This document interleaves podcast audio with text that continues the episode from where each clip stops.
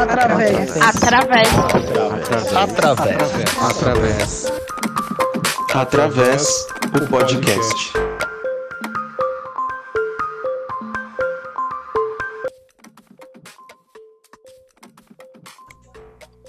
Olá, pessoal.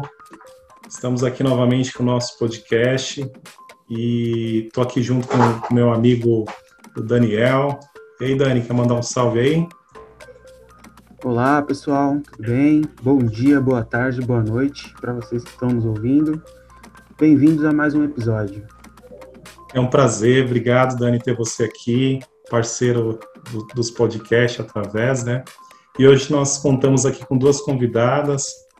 É, não vou apresentá-las, vou pedir para que elas se apresentem para vocês. Então, as nossas convidadas, por favor, se apresentem. Boa noite, eu sou Elvira, sou musicoterapeuta na cidade de Goiânia, é, estado de Goiás.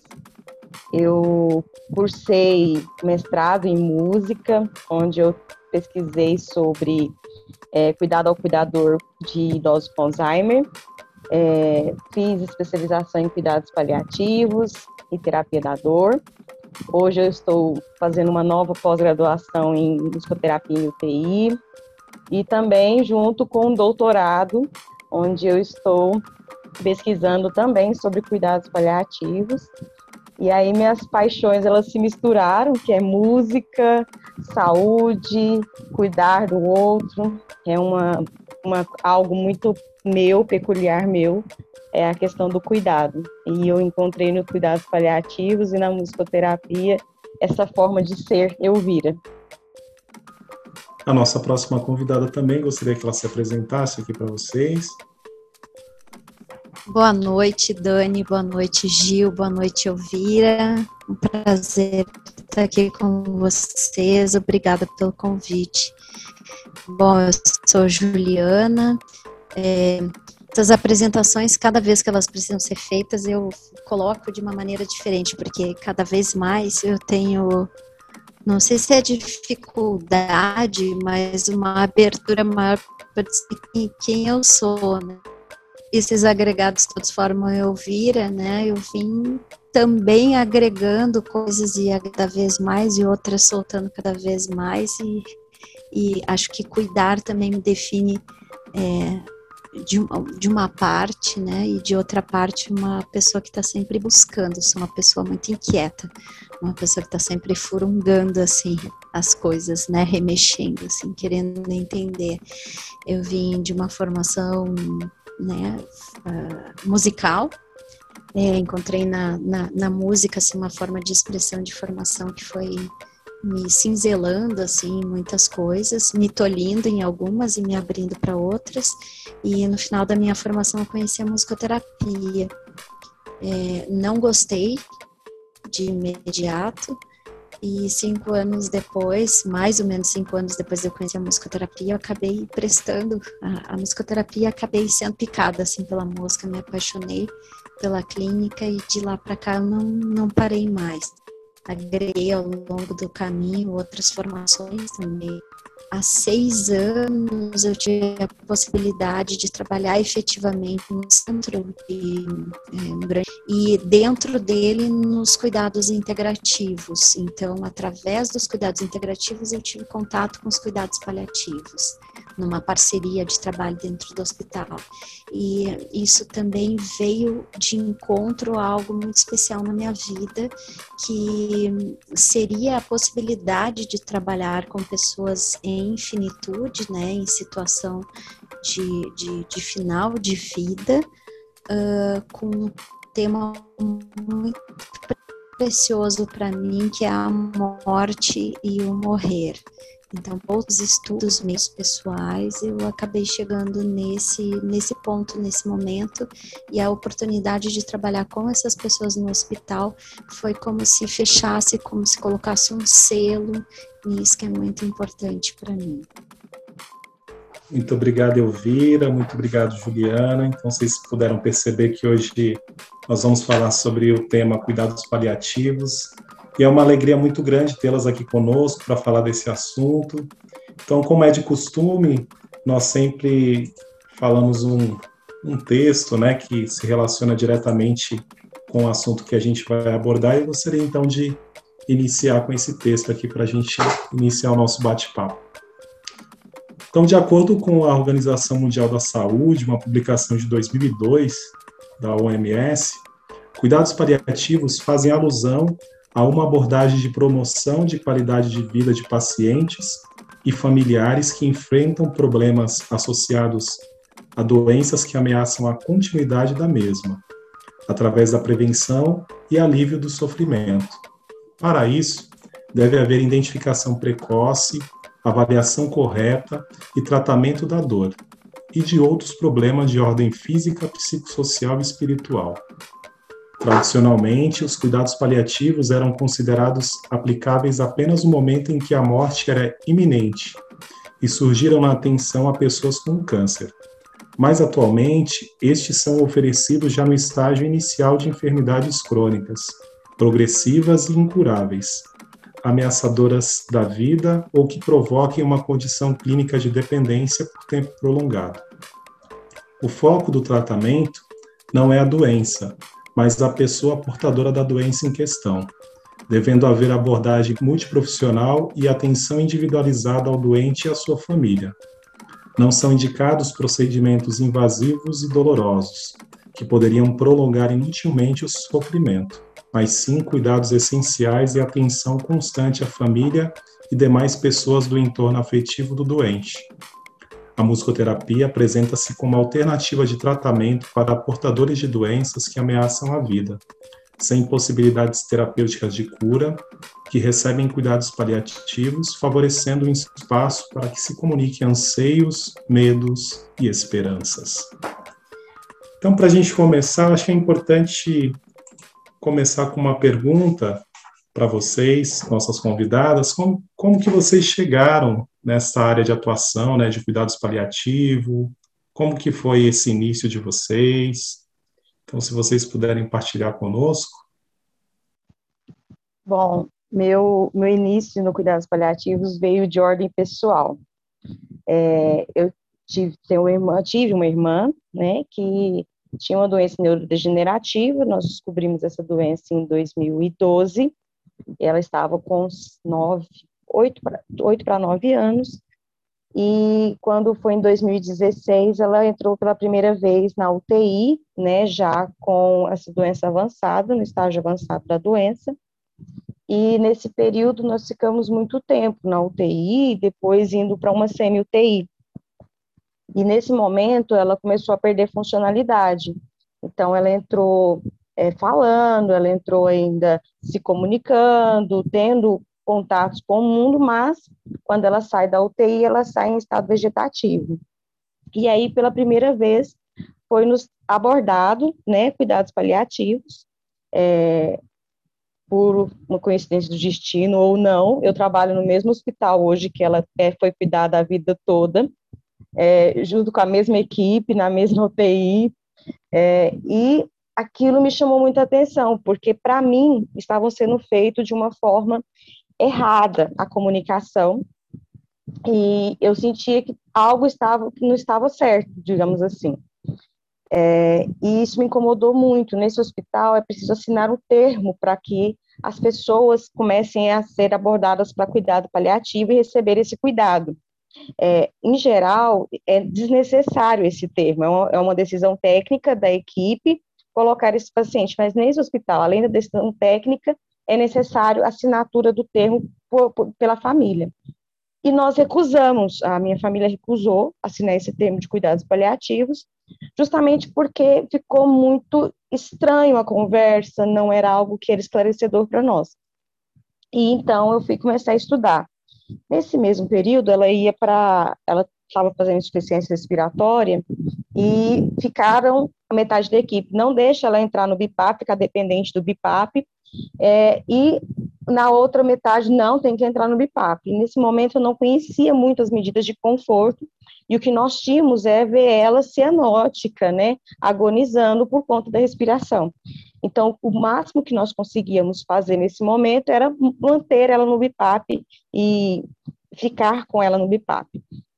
E nesse momento, uma das terapeutas ocupacionais com que eu trabalho me falou: Olha, Elvira, tinha uma medida, poderia dar morfina para ela e ela ia sim morrer, mas só que com muito conforto vocês nem iriam ver. E eu comecei a me interessar por isso. Por que, que é que não era oferecido esse cuidado para nós? E, e aí foi que eu entrei em contato, através dessa pessoa, com o curso de a básico de cuidados paliativos do Hospital das Clínicas da UFG, onde hoje eu faço parte da, da equipe também de cuidados paliativos, porque após o, o curso eu me apaixonei. Foi um curso muito pesado para mim, porque nós estávamos dentro de uma UTI, então eu estava vivenciando muito aquilo, mas eu me apaixonei pela forma de cuidado e logo depois eu fui fazer especialização e solicitei ao médico coordenador dessa equipe e desse curso que eu fosse olhar, observar como eles faziam cuidados paliativos. Em musicoterapia, principalmente no Brasil, a literatura é muito escassa, então eu não sabia fazer cuidados paliativos. Então eu comecei a criar a minha forma de fazer cuidados paliativos junto com esse médico, que e hoje eu, a gente tem um projeto de extensão no, no, no, Hospital das Clínicas, e eu faço parte, dou aula nesse curso hoje, estou, assim, cabeça, joelho em pé nesse, nesse hospital, né, como pesquisadora, como voluntária da equipe, como tutora do curso, e também onde eu trabalho hoje, nesse hospital de reabilitação, também faço parte da equipe de cuidados paliativos, é, e faço parte da NCP também. Fui convidada há dois anos atrás para fazer parte da NCP, que é a Associação Nacional de Cuidados Paliativos, é, justamente porque eu fui criando uma forma diferente de, de ir trabalhando com isso, né? E, infelizmente, a gente não tem muita coisa sistematizada ainda, né, Juliana? É muito complicada, é, a, a, a, a literatura ainda é muito escassa, principalmente no Brasil, mas a gente vai fazendo e e tendo trocas com profissionais que estão fazendo cuidados paliativos e vamos é, nos ajudando a fazer. Por enquanto, né, Elvira?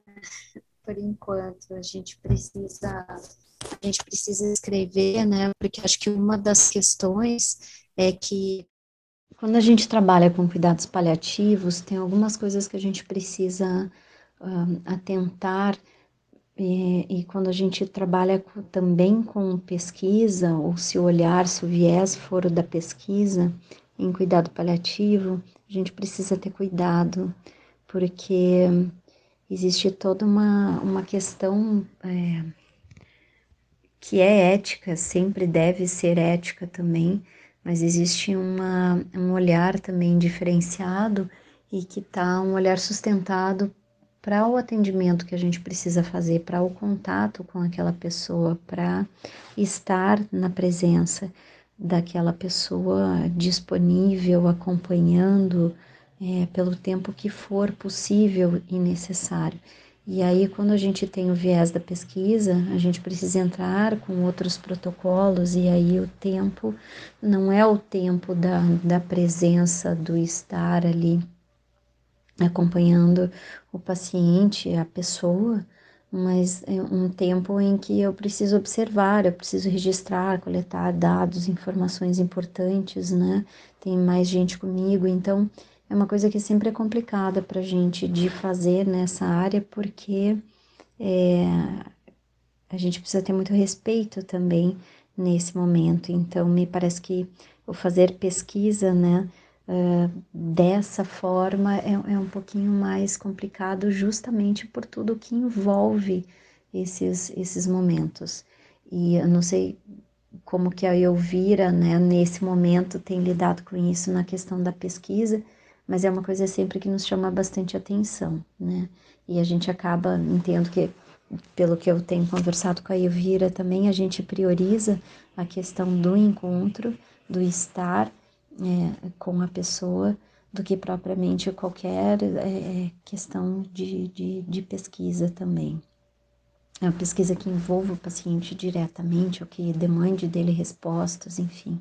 Eu não sei se fica tão claro assim o que eu estou querendo dizer. Eu não estou dizendo que é impossível, mas eu estou dizendo que nesse momento é, esses dados acabam ficando, é, vai, sem importância diante da magnitude, da importância e do fenômeno que é uh, a iminência da, da morte e do morrer. Então, tem coisas que precisam ser feitas, né, trabalhadas, enfim.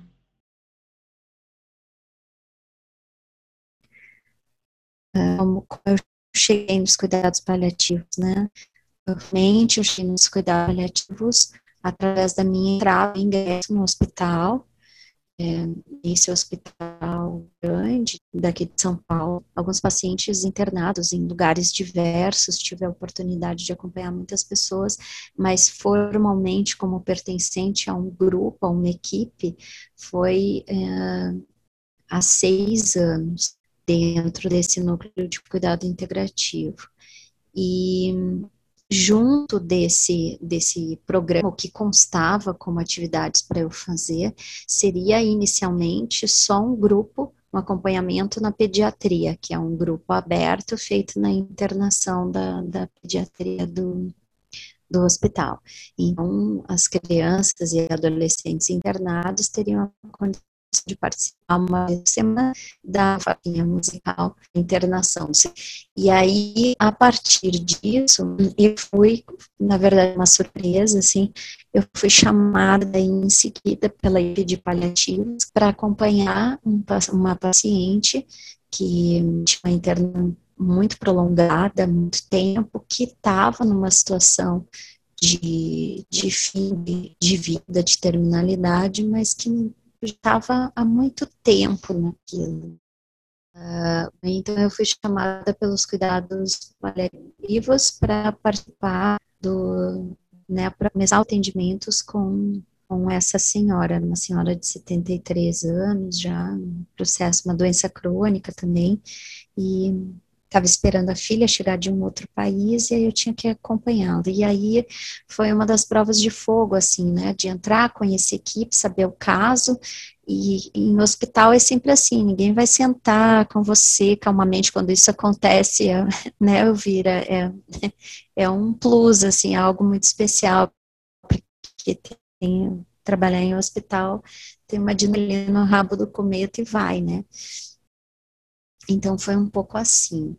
E aí eu fiz um primeiro atendimento e no segundo atendimento, de repente, tinha uma equipe quase seis pessoas assim para entrar no quarto comigo. Um deles era meu coordenador, outro era coordenadora da, da enfermagem, a, a chefe da, da enfermagem dos paliativos, junto com duas pessoas que estavam fazendo residência, daí eu olhei aquele monte de gente, quase que eu saí correndo. Eu falei, como é que eu vou entrar com esse tanto de gente no quarto para fazer um atendimento que é algo de uma intimidade muito grande?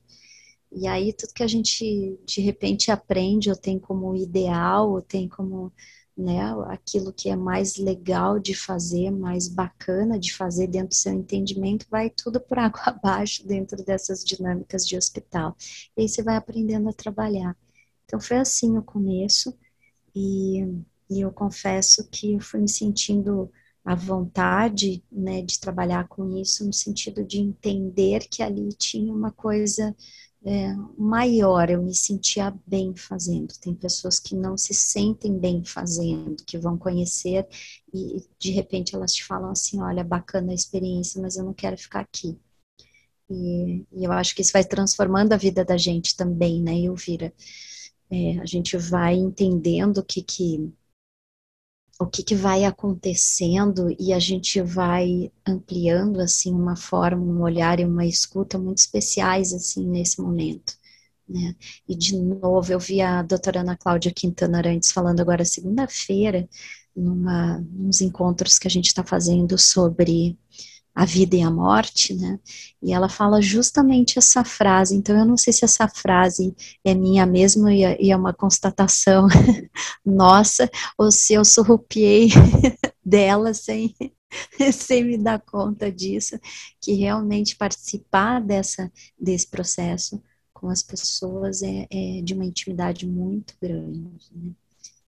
E aí começou, gente, começou, e aí quando deu certo o dar certo dentro de hospital requer um monte de coisas também diferentes do dar certo em outros lugares de outros jeitos. Então, no dar certo do hospital, é, a gente fez a abertura dos trabalhos, então foram me chamando para acompanhar outros casos, assim, tão especiais como esses, e como esse primeiro, e aí tem uma coleção, assim, uma coletânea de, de histórias de, de morrer, assim, muito bonitas. Eu acho interessante quando a Ju traz é, essa questão da pesquisa, porque a minha pesquisa, ela já devia estar, assim, numa fase muito avançada, e eu estou tendo que adaptar até hoje a pesquisa justamente por essas peripécias. E aí, é, porque assim, em cuidados paliativos é tudo, na verdade, no hospital é tudo muito imprevisível, né, Ju? É, e em cuidados paliativos isso ainda é muito maior, porque hoje o paciente está super bem, está bom, está comunicativo. Mãe, daqui duas horas ele está com muita dor, com muito sintoma, então você já não consegue fazer a mesma coisa. E principalmente porque é, a, meu público-alvo é quem está internado, ou seja, quem já está numa fase avançada da doença e que já está chegando nesse final de vida, justamente para pegar a musicoterapia nesse ponto. Então, é, no, no trabalho nesse momento. Então, é, as questões éticas, muitas vezes, elas, para mim, elas sobressaem a, a necessidade da minha pesquisa, porque eu jamais vou abordar um paciente, olha, é, eu estou fazendo uma pesquisa e tal, tal, tal, antes de eu atender esse paciente. Às vezes é tão necessário que eu atendo, e o atendimento às vezes é tão bonito, tão bacana, tão é, envolvente, que eu perco esse dado para estar com o paciente, para viver aquele momento. Então, para mim, está sendo muito difícil fazer essa pesquisa, é, pela imprevisibilidade do contexto, né, e, e a delicadeza. É, eu acho que o olhar do profissional que trabalha com cuidados paliativos tem que ser muito refinado, porque é uma, é, tem que ter muita sensibilidade para lidar com aquele momento de sofrimento da família, do paciente, da equipe, é, exige muito escuta, exige muito nos silenciar para escutar o todo, o ambiente, tudo que está acontecendo, né? Então, é, a gente tem que ser muito sensível nesse momento para é, respeitar todas as pessoas que estão ali, né, envolvidas. Então, e aí às vezes não cabe a pesquisa, né? Só cabe o atendimento. Então, tem sido muito difícil é, essa pesquisa, mas também tem sido muito gratificante tudo que a gente consegue.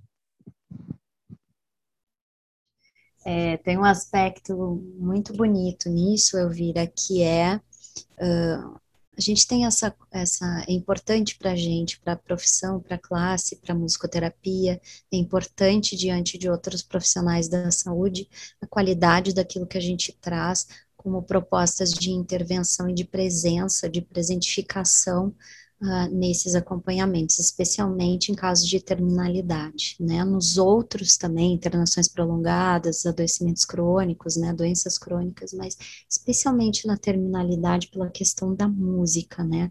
A música permeando esses espaços e esses tempos, assim, finais, é, de uma maneira muito impactante, muito poderosa, não só para o paciente, mas para toda, para um para para uma egrégora, né, e uma junção, uma reunião é, da, dos familiares, então, que é o trabalho que os cuidados paliativos fazem também, que é estendido às famílias, não é somente aos pacientes. Então, a gente está imerso nisso, né? E, de novo, duplamente é íntimo, porque se existem problemas familiares, a gente está permeando aquilo também, a gente está ali presente, né? E, e se existe uh, uma, uma uma aproximação e tem famílias que são muito unidas, né, e que passam isso e estão no seu melhor, uh, dando o seu melhor naquele momento, e existem famílias em pé de guerra nesses momentos, então a gente acompanha muitas coisas, né, para só para falar nessas duas polaridades, e aí a música e a musicoterapia tem uma questão muito importante do que ela consegue, da potência potência que ela tem nesses momentos, tanto em momentos de fazer, de acompanhar, de um repertório e mesmo do silêncio, que é uma coisa super importante, né? E é nesse silêncio também que eu já vou passar a bola para outra coisa que, que para mim é muito especial esse trabalho, porque ele tem, ele é um trampolim é, para a espiritualidade, que é uma das dimensões de trabalho e na saúde que a gente trabalha. Embora a Organização Mundial de Saúde coloque na definição dela que a saúde engloba a questão também espiritual, pouco disso uh, ainda é trabalhado no ambiente da saúde, porque a gente fala ah, nós, na musicoterapia, somos muito pioneiros e vanguardistas de trabalhar com a questão da promoção de saúde, mas a gente trabalha muito ainda na prevenção. Prevenção a gente faz quando já existe algo, que algo está dado, a gente vai correr atrás para minimizar os prejuízos e os impactos, mas promover saúde, por exemplo, é cuidar de quem cuida, é cuidar de quem trabalha, nos hospitais, nas clínicas, é a gente poder se cuidar, é a gente poder fazer escolhas ativas na nossa vida que também impactam na nossa, na nossa profissão, né? E isso vai impactar também no nosso processo de morrer. Porque assim como existe uma qualidade do viver, existe uma qualidade do morrer também, né? E aí quem está trabalhando direto com isso vai começar a entrar nesse campo que é um campo de uma riqueza enorme, né? E aí a gente transpõe uma grande barreira que é na cultura ocidental, a gente fala pouco de morte. A gente é avesso à morte. E a instituição da saúde, o hospital por excelência, é o lugar que evita a morte a todo custo. Né, Elvira? E a gente, eu falo que a gente é um, um psicoponto também, no sentido de que nós somos aqueles seres que fazem a travessia também. A gente oferece isso de uma maneira muito rápida, uh, através, pela e com a música, na música, nos sons e também no silêncio. A gente faz esse, essa travessia de uma maneira deslizante, assim, muito bonita e muito rápida né? Então a gente consegue coisas que de outros modos não se consegue. Não é à toa que a gente está falando agora da importância da música uh, na época da pandemia, dos outros profissionais fazendo intervenções com música também, de um outro jeito, que não é o que a gente faz, mas tendo impacto e tendo respostas muito grandes nisso, porque muito rápidas nisso, porque eles estão vendo ali uma liberação de várias substâncias importantes, né? E isso é o diferencial também do nosso trabalho. É interessante o que a Ju fala. É, tem duas coisas que me, me à cabeça enquanto você falava, Juliana. É, primeiro, a questão da espiritualidade. É, para nós, musicoterapeutas, eu não sei se é pela origem da musicoterapia, né, a base da musicoterapia nos xamãs e tudo mais, não sei se por isso, mas nós, parece que é intrínseco ao nosso trabalho, o trabalho com a espiritualidade. Parece que já vem meio casado, sabe? Até porque no ambiente hospitalar, a maioria das músicas solicitadas pelos pacientes tem cunho religioso, né? Algum cunho religioso, espiritual. Então, é muito comum isso acontecer. É claro que a gente sempre é bom, é bom pensar que nós vamos é, respeitar a religião, a espiritualidade daquele paciente, aquilo que é importante para ele. Porque nos cuidados paliativos nós estamos trabalhando com sentido e significado. É um trabalho personalizado, nós não temos um protocolo a seguir, nós temos uma filosofia e princípios. Nós eh, somos baseados em novos princípios. Mas isso ele é totalmente flexível de paciente para paciente. Então, é, esse sentido, esse significado, é, a gente já trabalha isso há muito tempo. Eu percebo que na, a maioria dos musicoterapeutas não tem dificuldade para trabalhar a, a, espiritualidade, esse contexto, justamente porque já está na nossa vida há algum tempo. E é diferente de outras profissões, porque é, é tão interessante que um uma das psicólogas da nossa equipe falou assim, eu vira, eu não gosto de trabalhar a expectativa do milagre. Eu não gosto de trabalhar a espiritualidade. E a gente, infelizmente, nem todos os lugares tem o capelão, né? A gente muitas vezes lança mão de chamar um padre, chamar um, a pessoa do centro, ou chamar um, um pastor, chamar um líder espiritual. A gente ainda tem esse, esse, esse viés.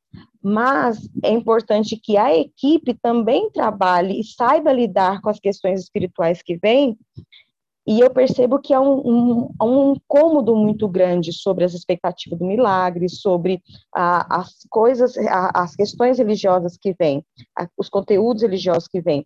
Isso traz um estranhamento muito grande para a equipe, é, justamente porque parece que é contraposto com aquele momento que a pessoa está vendo, né? É, a pessoa está vendo, para nós profissionais da saúde, né? Para nós que estamos dentro do hospital, é muito claro, a pessoa está morrendo, a pessoa está indo para o final de vida. E a gente quer abrir a cabeça do familiar, por exemplo, enfiar dentro, olha, aceita que essa pessoa vai morrer. E não é bem assim. Essa pessoa vai ter expectativa de um milagre até o fim, até o último momento, né? Quando essa pessoa tem uma fé, quando ela tem uma espiritualidade, ela vai lidar com aquela espiritualidade até aquele momento. E aí cada religião, cada pessoa vai lidar de uma forma diferente. Umas vão aceitar que essa pessoa tem, findou o propósito de vida dela na, agora na Terra, outros já não, já vão desesperar. Vão... Então, cada um vai, ter, vai lidar com isso de uma forma diferente. E é muito importante para nós saber lidar com isso. E uma das coisas que eu acho muito lindo no trabalho de musicoterapia nesse contexto é como a música limpa os ruídos nas comunicação. Muitas vezes, quando a gente vai fazer, é, eu trabalho no, no, no, no, Hospital das Clínicas, eu trabalho no ambulatório. Então, geralmente, nós estamos começando a dar notícia de uma doença incurável. E aí, naquele, é um momento muito difícil. É um momento difícil para a equipe, é um momento difícil para o familiar e é um momento difícil para o paciente. Nem todo profissional de saúde consegue dizer, olha, essa doença vai te levar à morte. Eu não sei quanto tempo. Dessa forma clara. E o princípio de cuidados paliativos é trazer isso com muita sensibilidade, mas com muita objetividade. E eu percebo que nesse momento a musicoterapia, ela limpa os ruídos dessa comunicação difícil, ela auxilia, ela dá suporte, sustentação para o médico fazer essa comunicação, para a família compreender, assimilar o que está sendo dito, o paciente, e depois para que ele possa vir falar. Muitas vezes a música, nesse momento, vai ser voz daquele paciente, ou vai ser o suporte daquele paciente para aguentar, né, para lidar com aquela notícia. Então, é, é, é, um trabalho que, que eu ainda me surpreendo muito é, de como isso acontece de uma forma tão bonita, sabe? É, é, a, a Ju fala sobre preencher esses, esses, espaços, né? E é bem isso mesmo, sabe? A música vai entrando, preenchendo os espaços, é, auxiliando as pessoas a lidarem com esses conteúdos, com essas questões, e naquele momento se torna um pouco mais leve, né? Um momento que é tão pesado, tão tenso, tão difícil, ele acaba se tornando um pouco mais leve porque a música traz essa leveza, né? Não quero dizer que seja mais fácil, mas é como se esse suporte, né, esse chão, desse esse chão para a pessoa sustentar a comunicação. Eu vou lembrar aqui, com muito carinho, começa a desfilar um, um filme aqui na minha mente, de tantas pessoas que eu passei, que eu tive a oportunidade de acompanhar, de tantas famílias, e assim veio várias, nossa, muita gente agora.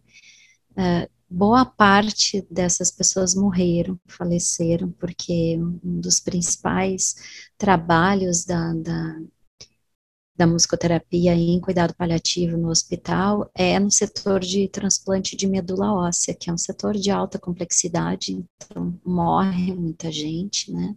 E uma das equipes, assim, que eu tive a oportunidade de trabalhar, colocou a musicoterapia na internação de crianças e, e, adolescentes, né, como um cuidado a ser oferecido logo que essas pessoas chegavam, assim, para iniciar o tratamento no hospital. Então, acho que isso é uma coisa muito bacana, assim, um reconhecimento, porque o meu primeiro caso no TMO, não de cuidado paliativo, mas no TMO foi uh, durante, eu acompanhei nove meses uma menina que teve uma não é uma rejeição, mas é um processo de rejeição, né, que é o, é o ah, esqueci a, a, a, sigla agora, mas é, é uma espécie de rejeição após o transplante, porque o transplante em si de medula é um procedimento mais simples, né, mas o pós-transplante é que é super delicado, super complexo, né, GVH, GVDH, ai, esqueci, agora deu um branco, mas é, mas é isso, é uma espécie de uma rejeição que o organismo vai fazendo, né, e que pode pegar algumas áreas principais, e aí começam os, ah, os sintomas todos, e aí fica muito perigoso, e aí a gente tem um, um alto índice de, de mortalidade também. É, e aí eu lembrei que nessa equipe, né, que, que reconheceu que o trabalho da musicoterapia seria muito importante para acompanhar essas crianças e adolescentes, na sua maioria, uh, um caso em que não tinha mais o que ser feito, né? E então a gente estava na, na, na, contagem assim final, né, do, do tempo aqui, do nosso tempo cronológico. E aí eu lembro que eu já vinha trabalhando então essa ideia das, das fases da despedida, daquilo que precisava ser feito, a sedação estava aumentando, né, da, desse paciente que era um adolescente, pré-adolescente, digamos assim. E, e aí eu lembro dessa cena, eu vira falando isso agora, eu lembro dessa cena do médico e, e pra, é, pra, é muito pesado, né? Porque, de novo, o hospital e os médicos no juramento deles, né? Eles têm esse zelo e, e se torna, de algum modo, um combate, uma evitação a qualquer custo da morte. E então, ser derrotado pela doença, né, é uma coisa muito, muito impactante. E eu lembro dessa cena, a equipe, três médicos chegando, entrando no quarto de TI, eu estava tocando, né, porque eu estava fazendo um, um fechamento para que a mãe em especial pudesse se despedir desse filho. Então eu tocava para que ela pudesse cantar e era um recitativo, era uma área em um recitativo, porque eu tocava e essa mãe meio que cantava e meio que falava para ele, recitava para ele todas as boas coisas, liberando esse filho para que ele pudesse morrer né, que ele não precisasse mais ficar naquele sofrimento. E aí nisso, quando a gente está nesse processo, porque aí você entra, você não tem tempo para sair, você entra e não sabe quanto vai durar também, que é um dos aspectos do trabalho. E aí eu lembro da equipe entrando assim no quarto e o médico responsável principal, ele já entra emocionado, né? E aí, quando ele entra, ele vai para a mãe que está mais próxima, e a cena que eu vejo é o médico sendo consolado pela mãe. Né? E, e aí eu vira falando, me veio essa imagem agora, que foi uma das, das coisas mais impactantes, assim, que eu pude acompanhar, e emocionantes, porque não tem como a gente não se emocionar junto, que é a, essa mãe dizendo, a gente sabe que você fez tudo o que foi possível, né? E chegou o tempo. É isso. Vocês já imaginaram uma mãe, né? Se despedindo de um filho, consolando a equipe, né? E aí eu lembro que eu parei, assim, foi um silêncio, né? E aí, quando ele se vira para mim, ele diz o seguinte, né? Uh, Ju, agora é contigo porque nesse lugar só a música preenche.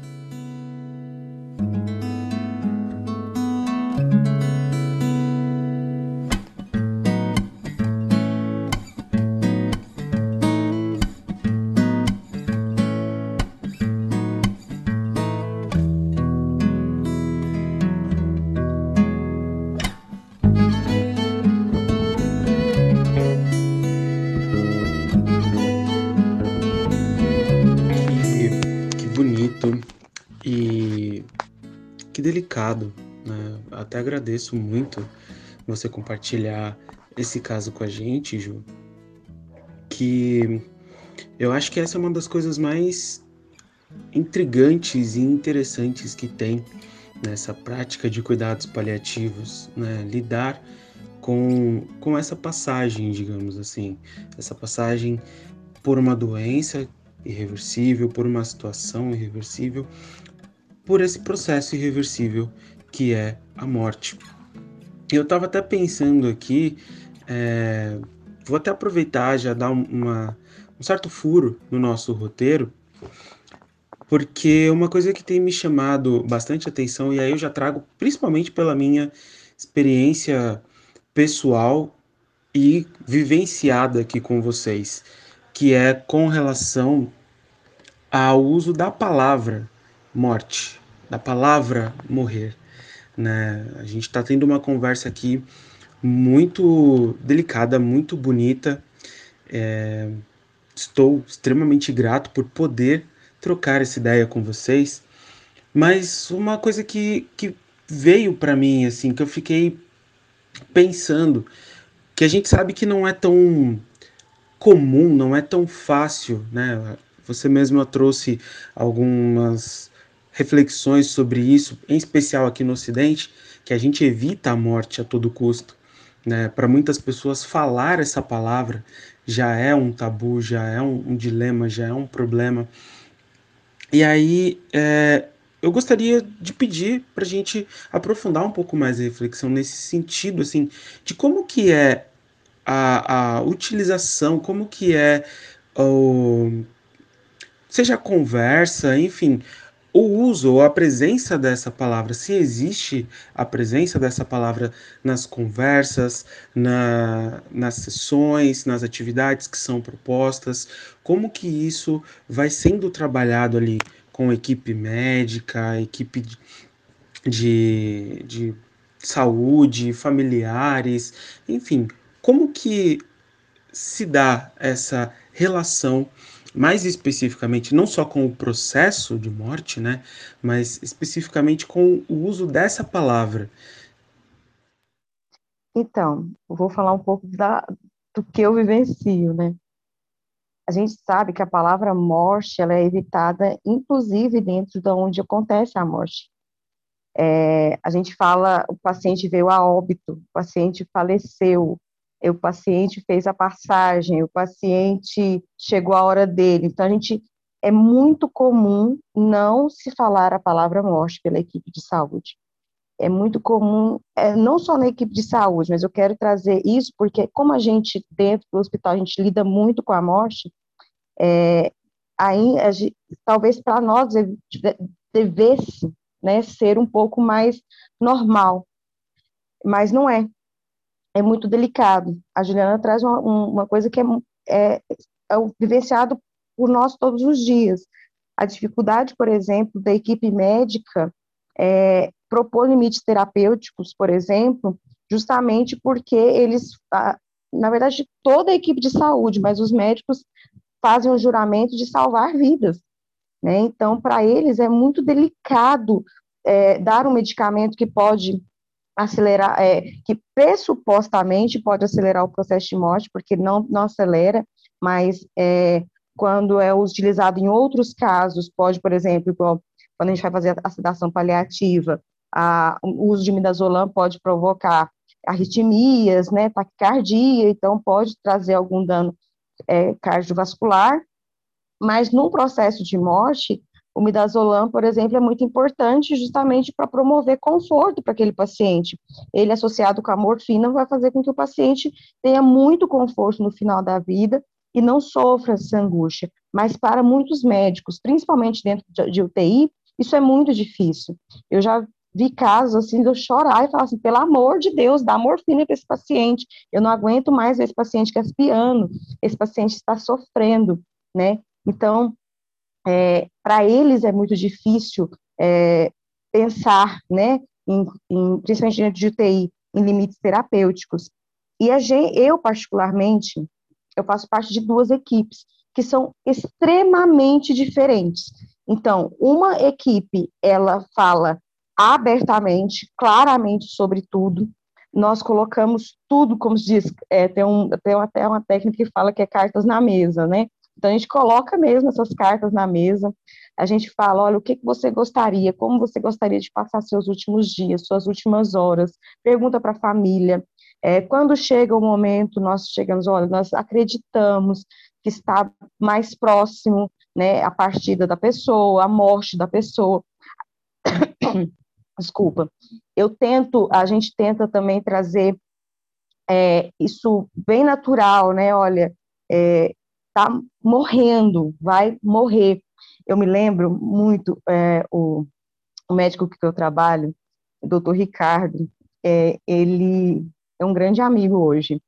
E um dia, uma senhorinha de 102 anos, com câncer muito avançado, é, virou para ele e falou assim: ele falou da doença, que estava em fase avançada, que não tinha mais perspectiva de cura, que o que ele ia fazer era dar conforto. E aí ela virou para ele e falou assim: Mas doutor, eu não vou morrer dessa doença, não. E ele, tranquilamente, com a cara mais tranquila do mundo, ele fala: Vai. Todo mundo tinha residente, tinha psicólogo, tinha um farmacêutico, nós uma equipe multi, multi atendendo no ambulatório. Olhou para ele assim, tipo, como assim você fala assim para ela? E, mas na verdade, o correto era nós podermos falar dessa tranquilidade. Sim, vai. Eu não sei quando, mas é essa doença, provavelmente, que vai levar à sua morte. E como que você quer passar esse processo? Como que você quer lidar com esse processo? No outro hospital que, nós, que eu trabalho, eu vejo pessoas morrendo sem saber que elas estão, sem saber que elas estão morrendo. Isso é muito difícil para mim, porque eu estou vendo o paciente morrer, o paciente ele sabe que está morrendo, a família sabe que está acontecendo alguma coisa, e ninguém fala sobre isso, o que a gente chama de pacto do silêncio. Então, todo mundo faz um pacto de silêncio que gera muita angústia. Então, eu vejo do, dois, dois, duas coisas diferentes, dois momentos, dois, duas equipes muito diferentes. Só que, lembrar, numa equipe, nessa equipe que é mais fácil lidar com isso, é, para a equipe, hospital geral. Na outro hospital, é um hospital de reabilitação. Se por um hospital geral já é difícil lidar com a morte porque eles estão pensando em salvar vidas, um hospital de reabilitação isso é muito pior, porque não é só salvar vidas, é reabilitar essas pessoas. Então, eu tenho hoje três pacientes dentro da UTI que eu sempre acredito em milagres, né? Eu sou dessas, mas só por um milagre que essas pessoas vão sair vivas de lá. E até hoje nós não conseguimos fazer cuidados paliativos com essas pessoas. A gente não conseguiu falar com a família. E a família faz planos, a família manda áudio falando: Olha, você lembra aquela viagem? Tá toda pronta, tá toda paga, tá chegando o dia, então melhora logo. E ninguém fala para essa família: Olha, provavelmente essa pessoa não vai poder viajar com você. E isso é muito difícil para a família lidar. Então, a gente precisa, para que essa palavra morte seja menos dolorosa, e é um dos princípios do cuidados paliativos, que a gente tenha que no, ter a morte como um processo natural da vida. É uma parte, não é o, não é o oposto da vida, não é o oposto. É, morte é o oposto do nascimento, mas não da vida a pessoa, ela está em processo de morte, ela ainda pode viver muita coisa. O que, que ela quer viver naquele momento? Para que ela possa vivenciar a morte. E assim, não é um processo fácil. Hoje está fazendo um mês que eu vivenciei esse processo com a minha irmã dentro da minha casa. E assim, não é bonito a, a morte do corpo, a, a, os órgãos parando, os sinais vitais parando. Mas você vivenciar junto com a família, vivenciar junto com o paciente aquilo, é algo que, por mais que seja muito angustiante, é, você, é, é mais fácil aceitar, sabe? Por mais que seja difícil você ver uma pessoa que você ama findando seu, seu ciclo, é, eu que fiz a ausculta da minha irmã e constatei que ela já estava morta. Mas, assim, e aquilo não era bonito, aquilo ali não é legal. Mas saber que ela teve conforto, saber que ela estava na cama dela, no quartinho que foi preparado para ela, que estava com a família dela, com as pessoas que amam ela, traz muita paz para o meu coração, sabe? Eu acredito muito em cuidados paliativos a esse ponto de, de que eu quero isso para mim, para minha família, mas um cuidados paliativos que a gente faça com técnica, com conhecimento, porque muita gente fala que faz cuidados paliativos mas na verdade, é, cuidados paliativos tem muita técnica, tem muito, não tem protocolo, é diferente. Mas a gente precisa ter conhecimento do que a gente está fazendo, do que, que a gente quer com aquele paciente, com aquela família, justamente pelo que a Juliana falou, da delicadeza de entrar num momento muito particular. É, você vivenciar a morte, a Ana Cláudia Quintana tem um livro, né, A Morte é um Dia que Vale a Pena Viver, e hoje eu entendo o que ela quis dizer com esse livro. Eu já li esse livro três vezes, mas hoje eu entendo melhor o que esse livro quer dizer, né? O quanto é, vale é nossa Bíblia, né? Praticamente, né, Juliana? E vale a pena. É doloroso, é difícil, mas vale a pena. E quando a gente começa a lidar com a morte dessa forma, que a morte ela vai chegar para todos e de em algum momento é, ela é mais fácil lidar e aí a gente consegue também cuidar da equipe, porque é muito importante cuidar da equipe. Eu, falando da história do, da sedação paliativa, eu me lembro que eu cheguei no hospital, esse médico amigo meu me liga e fala assim, eu viro, eu tô indo embora e eu preciso que você vá ver tal paciente. Eu falei assim, ah, então tá, o que você quer com ele? Aí ele fala assim para mim, vai vê-lo.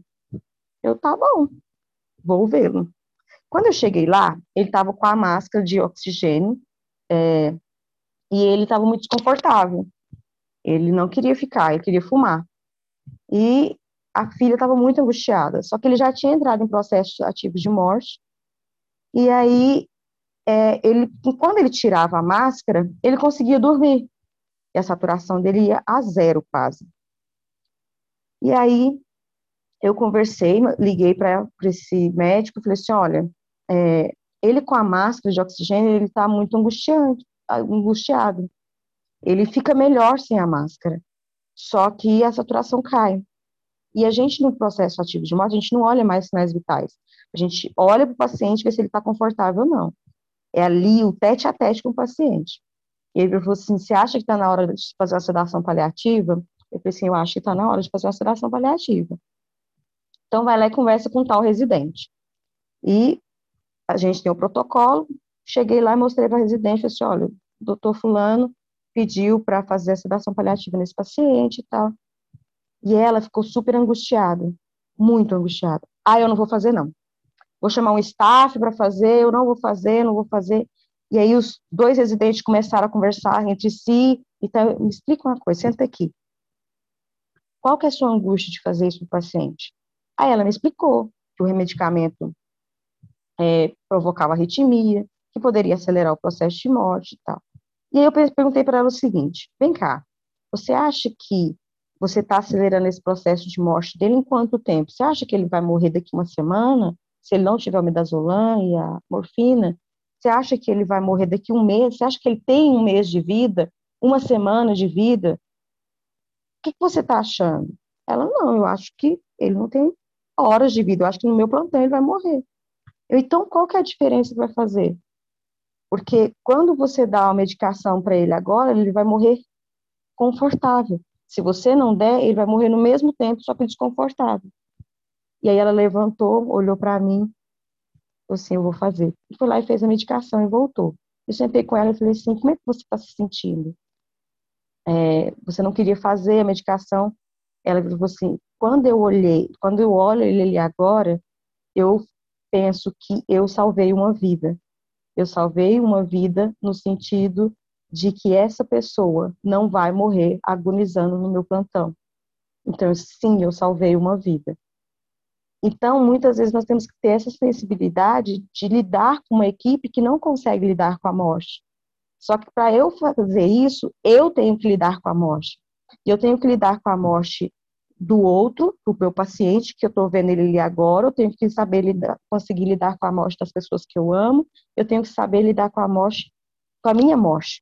Porque quando a gente lida com a morte, nosso maior problema é ver a morte tão perto e lidar com a própria morte, com a nossa própria finitude, porque nós estamos numa finitude a cada dia, a gente não sabe o dia de amanhã, né? Ainda mais agora com o Covid, a gente, a gente já não sabia, com o Covid ficou ainda mais, mais sem saber. Então, é muito importante essa sensibilidade de lidar com a morte, encarar a morte, é, é uma coisa muito importante. Elvira, você está trazendo pontos assim muito, muito, muito, muito essenciais. Uh, a gente não só como profissionais na área da saúde, da área da saúde, mas de uma coisa que é de uma educação da nossa humanidade também. Você falou no começo que a morte ela não é o oposto da vida, e de fato não é. Eu participo de estudos é, orientais há mais de 20 anos, né? Eu sou eu sou facilitadora de meditação também, de processos meditativos, eu faço isso. É, um dos pressupostos também, digamos assim, para eu ter trabalhado nesse grupo de, de cuidados integrativos também é que todos nós tivéssemos e tenhamos, mantenhamos uma prática também. Então, é um grupo que ele tem uma característica também de que todo mundo faz algumas práticas, né, e segue algumas práticas, né. Essa prática, para mim, ela vai para além do aspecto religioso, eu me, relaciono, eu me relaciono com ela como um movimento de vida, como uma filosofia de vida estendida a outras coisas, né, a outros aspectos também uh, de vida pessoal, de vida profissional, e em especial ela tem uma transposição direta, assim, para os cuidados paliativos.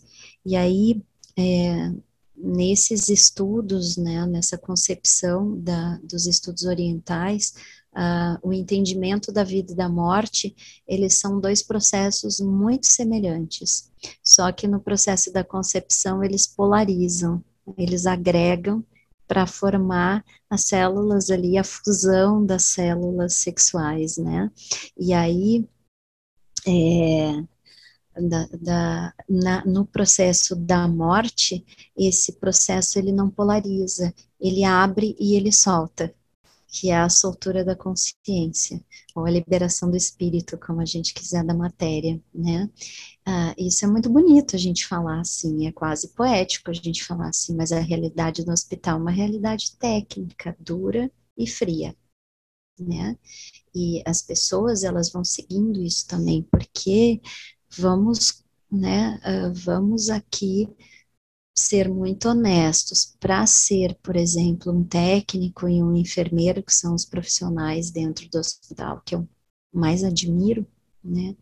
Uh, você tem que passar por muitas coisas. Eu não daria conta de fazer isso, né? Tem coisas que eu não daria conta de fazer, outras talvez eu fizesse mais facilmente. Algumas coisas que eles fazem, muitas das coisas que eles fazem, eu não faria né?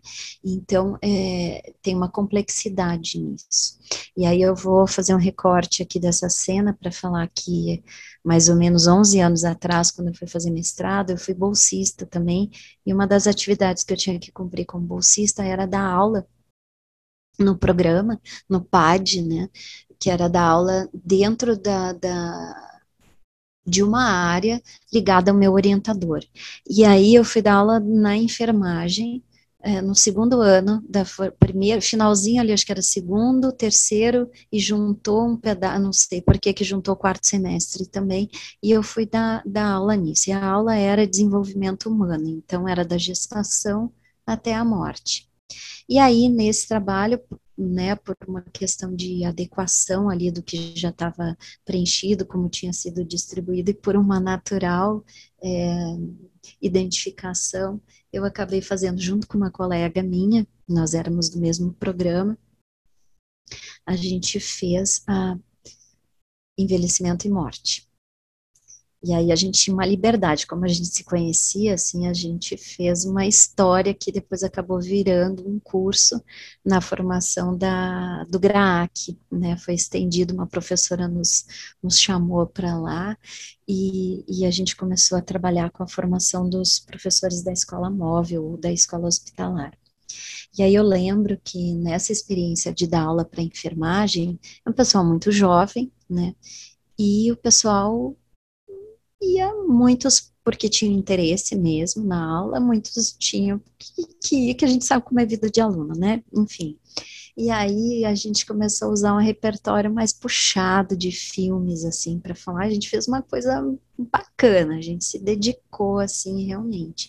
E eu já, tra já trazia nessa época essa interface da psicologia ocidental com a oriental, no sentido de uma base de um pensamento que convida a gente a pensar na morte de um outro lugar, que não o lugar da evitação, como foi se tornando a morte na, na, no mundo ocidental para gente. Então, se a gente pegar a história, por exemplo, brasileira, onde as pessoas morriam até pouco tempo em casa, eram veladas dentro de casa, né? A gente vê isso no interior, cidades do interior, no Nordeste, na, na região centro-oeste também, a gente vê, via isso, né? Agora não é mais possível.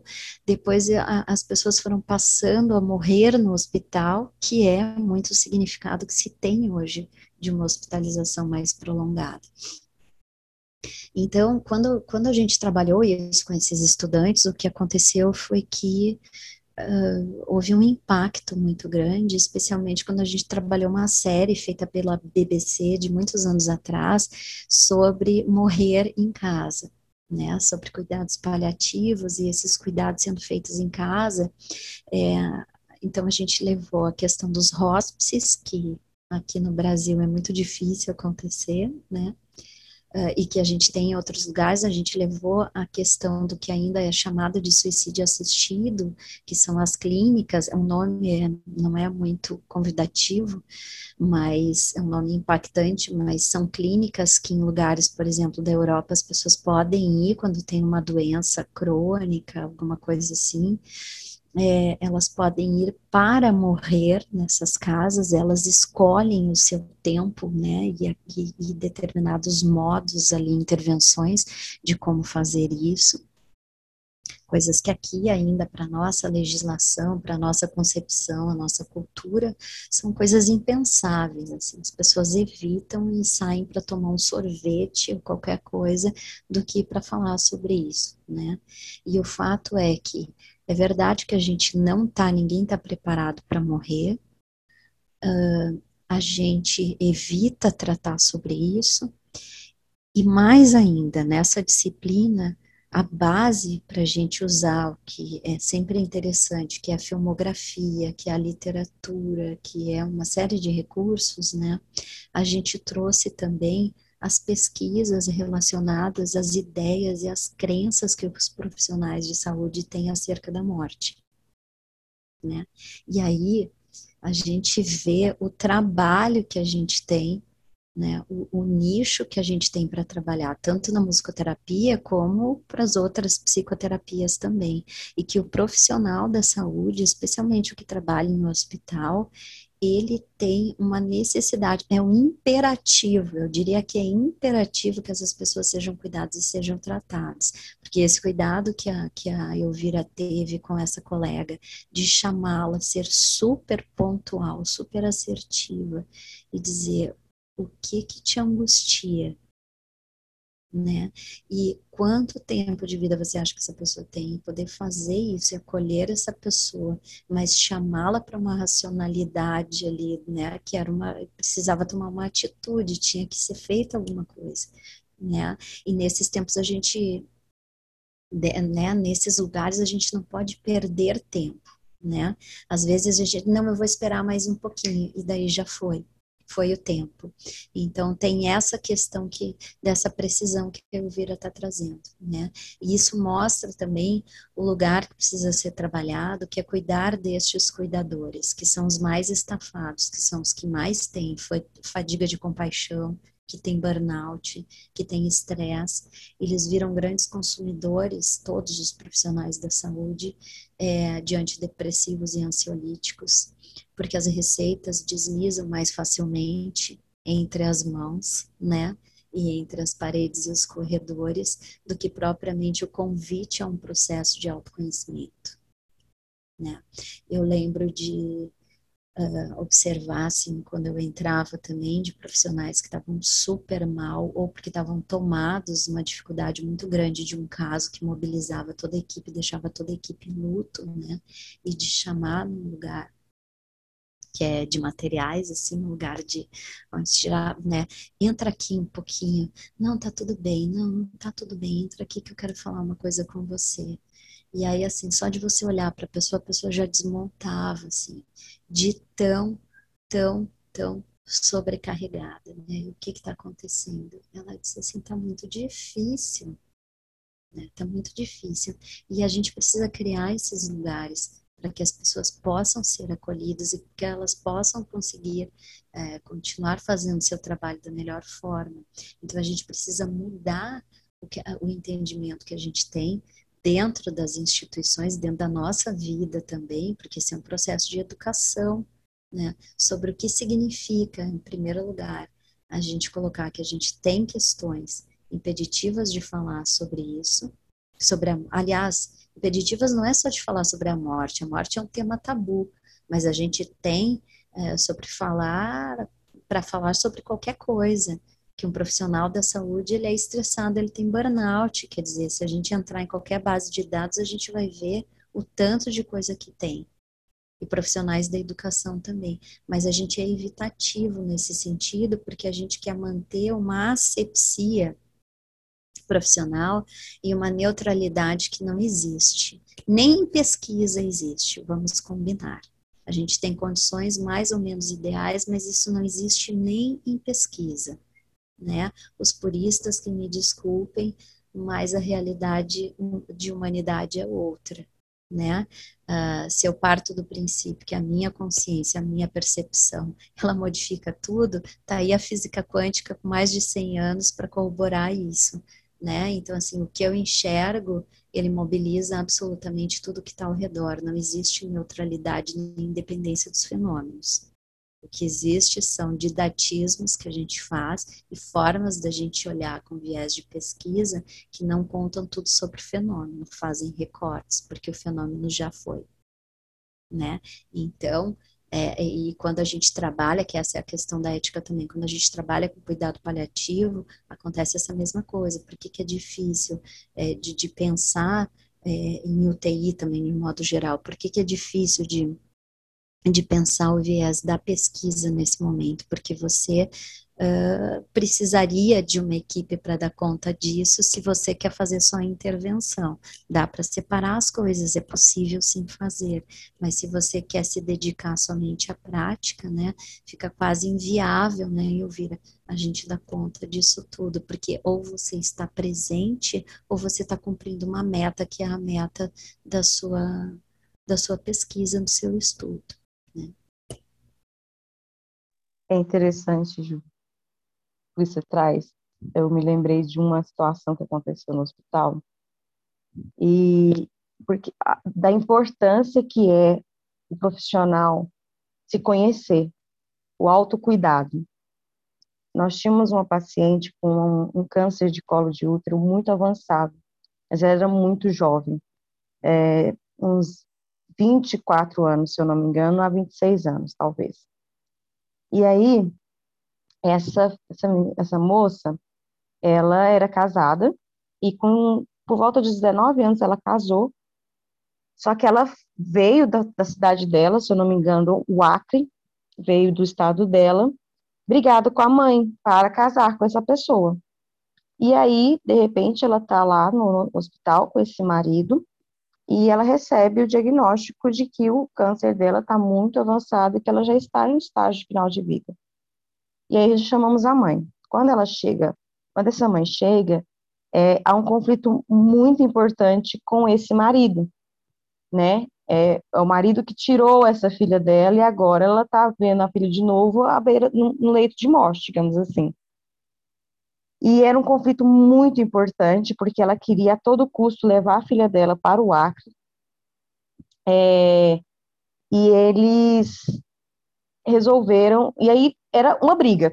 Cada, todo dia tinha uma briga no hospital. E a equipe começou a ficar extremamente angustiada com isso e entrar nessa briga. Então, tinha pessoas que eram a favor da mãe, tinha pessoas que eram a favor do, do, do marido, e ninguém perguntava para a paciente o que, que ela queria, o que, que ela gostaria. E aí, em um determinado momento, era assim, de manhã ele, o marido ia e à tarde era a, a mãe. E aí, num determinado momento, eu peguei essa transição. Falei assim, vou conversar com o marido. Chamei o marido, conversei com ele, entendi a questão. Depois conversei com a mãe, entendi a questão. Pedi para os dois se retirar. E falei assim, e conversei com a paciente, o que, que você gostaria? Ela falou assim, eu fiz uma escolha tantos anos atrás de me casar, e a minha escolha é sim pelo meu marido. Ok. Mas você entende que sua mãe também está sofrendo? Entendo, mas ela precisa entender que essa foi a minha escolha. Eu quero muito que ela passe esse momento comigo, mas ela, eu quero que ela passe junto com meu marido. E a, a equipe todo dia chamava eles para conversar. E aí a mãe virou para mim e falou assim: Eu vou conversar a última vez com você, mas não, não quero conversar mais sobre isso com ninguém. E eu virei para ela e falei assim para os dois: nós podíamos fazer um acordo, porque a fulana está sofrendo vendo vocês dois, as duas pessoas que ela mais ama, brigar nesse momento. Que tal vocês darem uma trégua e vocês vivenciarem esse momento juntos? Nós não podemos mandar ela embora para o Acre, porque ela não tinha nem condições de ir. É, e é, é, importante que vocês, nesse momento, trabalhem em conjunto, porque são os últimos dias de vida dela. Só que a equipe queria quebrar a cabeça dos dois e colocar. Na hora da reunião da equipe, veio tudo isso à tona. E eu pedi assim, gente, vamos parar um pouquinho para olhar qual que é a nossa angústia, por que está tão polarizado a, as ideias mãe e marido, e ninguém da equipe está olhando para a paciente, o que a paciente quer. E aí, a gente fez um, um trabalho, né, nessa hora eu fiz uma, uma sensibilização com a equipe e veio muitos conteúdos que eram conteúdos de contratransferência com desses, desses profissionais. Então, tinha profissionais que se identificavam com a mãe porque tinham uma história similar, outros identificavam com o marido porque a história também tinha uma história, e aí que eles conseguiram olhar para a paciente. Depois de uns três dias, a paciente veio a óbito com a mãe e o marido segurando a mão dela no hospital. E eles já estavam convivendo juntos. Ela já tinha ido até ficar na casa dele com ele quando ela não estava no hospital. Então foram três dias que eles vivenciaram esse momento, justamente porque a gente conseguiu limpar todos esses ruídos para que eles conseguissem vivenciar. E toda a equipe, porque nem a equipe conseguia vivenciar esse momento de morte dessa, dessa moça, porque era muito jovem, era uma moça extremamente linda, linda, linda, linda. Então, era muito difícil aceitar toda essa situação. Então, quando a gente fala do autocuidado do, do, profissional, é, ele, ele interfere diretamente no cuidado que está se aplicando, na forma que esse cuidado, na forma de olhar para o outro. E se a gente não se conhece, não, não olha para a gente fala assim, peraí, tem alguma coisa em mim aqui mexendo em mim, é, a gente não consegue cuidar do outro da forma que a gente precisa cuidar. Nós temos o hábito de, no final do dia, fazer um que a gente chama de debriefing. Como esse paciente te afetou? Como esse paciente, cuidar desse paciente, o que te torna? Cuidar desse paciente torna você o quê nesse momento? E aí a gente começa a olhar para a gente, do como a gente cuidou, onde tocou, onde mexeu, o que, que é similar ou discrepante, justamente para que a gente possa, no próximo caso, trazer um cuidado mais é, voltado de fato para o paciente, não para a minha percepção, ou para a minha verdade, ou para minhas convicções, mas para aquilo que faz sentido de fato para o paciente. Então, é uma questão que a gente tem que fazer, tem que olhar, não é, em, como profissional de saúde no hospital, mas em cuidados paliativos, é, como a Juliana disse, é, é hiperativo. Se um profissional no hospital tem que olhar, mas em cuidados paliativos, isso é muito hiperativo porque a gente não tem tempo para errar, digamos assim. A gente sabe que a gente erra, a gente sabe que a gente falha, mas a gente não tem tempo para isso. Então é importante a gente olhar bastante para a gente. Uau! Estamos aqui entre musicoterapeutas. Talvez você que está nos escutando seja musicoterapeuta ou não, mas se você não for musicoterapeuta, vou colocar aqui o chapéuzinho de, de alguém aqui para ofertar um pensamento, como diz um amigo meu. Na musicoterapia a gente tem utiliza as várias técnicas, né? Tem uma técnica chamada de redireção, que é introduzir mudança, né, dentro de um contexto. E o bate-papo ele está muito bom. Isso a gente nunca fez. Eu gostaria de convidar você que está do outro lado nos escutando e vou parafrasear aqui algumas questões que foram ditas pelas meninas, né? Gostaria que você parasse agora esse minutinho aí e começasse a perceber o que, que você está sentindo, né? O que, que você está sentindo de tudo isso que a gente está conversando aqui, né? Gostaria de, de, também te fazer mais perguntas aí, né? Como que esse podcast deste, deste dia, desta noite, desta tarde, a hora que você está nos escutando, como ele também está te afetando, né? É, o que está te tocando esse podcast, né? Está te tocando em que lugar, né? As meninas trouxeram muito né, desse cuidado, do cuidado do paciente com a família, o cuidado com o cuidador, e aqui também, sendo profissional da saúde também, o cuidado com quem nos escuta, né? Essa delicadeza, né? Nós fizemos uma bateria de perguntas e eu me vejo aqui é, nu, vamos dizer assim, sem saber o que perguntar, sem saber o que dizer, porque de fato me toca num, num lugar também, né? E toca nesse lugar que é, é, meu, meu lugar, que aqui não é o cara do podcast, nem o musicoterapeuta, mas é o Gil, pessoa também, né? E eu sei que do outro lado também tem uma pessoa que nos escuta, pode ter uma mãe, pode ter um pai, enfim, tem uma pessoa aí do outro lado.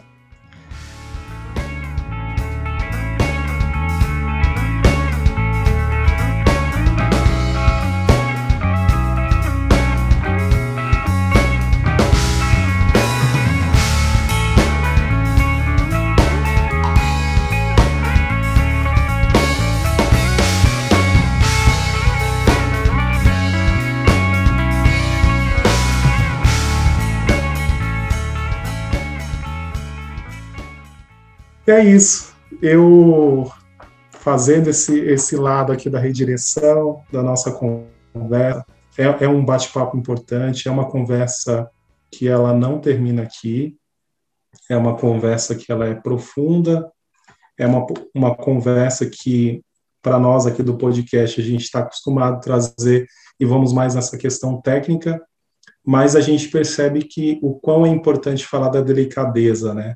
Falar da profundidade, principalmente no momento que a gente vive, né, no momento que todos nós passamos, né, a importância da delicadeza com o outro, que talvez esse outro a gente não imagina o que ele está passando. Né. Me surpreendeu a fala da Elvira, é, falar que um mês né, passou por uma situação também delicada. Mas é, eu sei que o nosso podcast aqui está muito maravilhoso, está muito bom, e eu gostaria de fazer uma pausa, é isso, Dani? É isso aí, Gil. O papo tá muito bom, tá muito bacana acompanhar todas essas reflexões, mas vamos fazer um intervalo, respirar um pouquinho, digerir um pouco tudo isso que a gente tá ouvindo, tudo isso que a gente tá conversando aqui. E em breve a gente retoma essa conversa, né, com a segunda parte, inclusive, onde aí sim a gente vai entrar um pouco mais nos aspectos da prática, dos desafios, enfim, no olhar mesmo e na atuação do musicoterapeuta na área de cuidados paliativos. Então, quero convidar vocês a seguir a gente nas redes sociais, arroba através o podcast.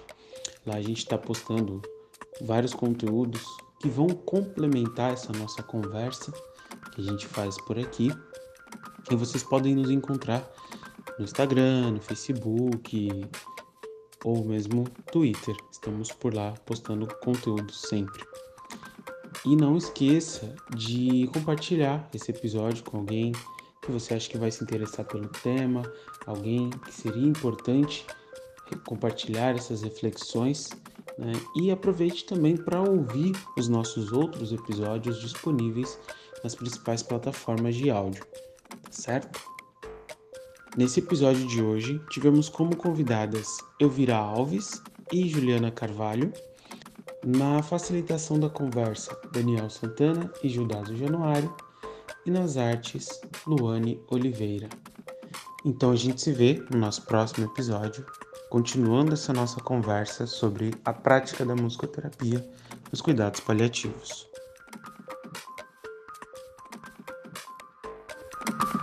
Através do podcast.